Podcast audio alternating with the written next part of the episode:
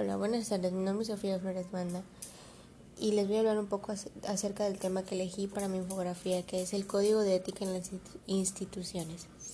El Código Ético en las instituciones es necesario para poder regular los procesos humanos que se desarrollan en este campo. Para poder realizar un análisis crítico sobre la situación actual que existe en una empresa, se requiere tener una visión integral. La ética se aplica en diferentes contextos. Entre uno de ellos se encuentra en institucional. Es donde toda empresa u organización debe estar respaldada por un código ético con el cual se rige todo el personal, además de que contribuye a una responsabilidad social. El código ético en las instituciones es el conjunto de normas que describen el comportamiento de toda persona que se desenvuelve en una organización o institución.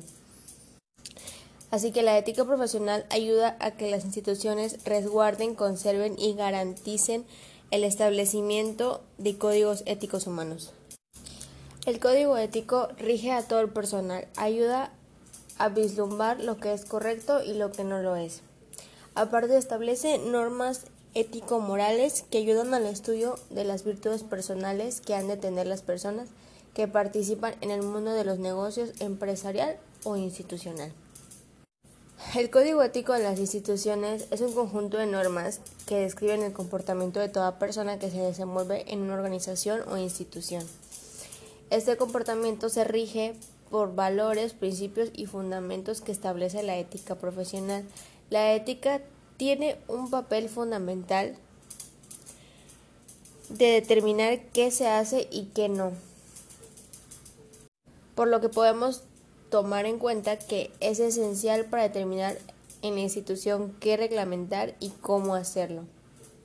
También recordemos que es la base para tomar estas decisiones tiene que basarse en el principio del bien común y se debe fundamentar siempre con valores y principios que, defiendan los derechos humanos del trabajador.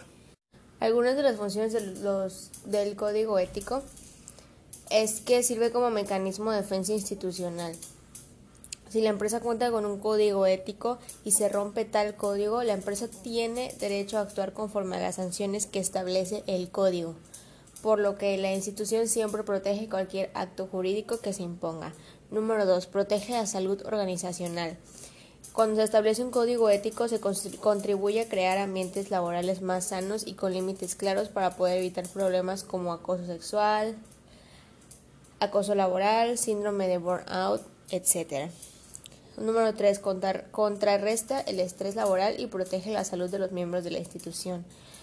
Como bien sabemos, el estrés laboral es un factor constante en las empresas, organizaciones o instituciones, por lo que el establecer reglas y normas claras que contribuyan a liberar el estrés y mantener un ambiente más relajado para todos los colaboradores será de gran ayuda para un mejor ambiente laboral.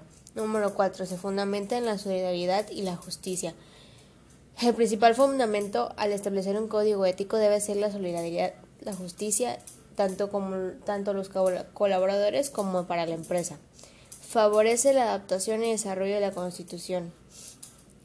Favorece ambientes sanos, contribuyen a que los colaboradores o trabajadores se puedan adaptar y desarrollarse en la institución.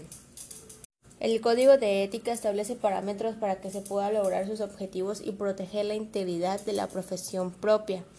Cumplir con el código ético logra establecer un sistema axiológico donde existen los valores como la honradez, justicia, igualdad, salud, bienestar, seguridad, responsabilidad, respeto, entre otros. Y estos son la base para instaurar empresas éticamente responsables.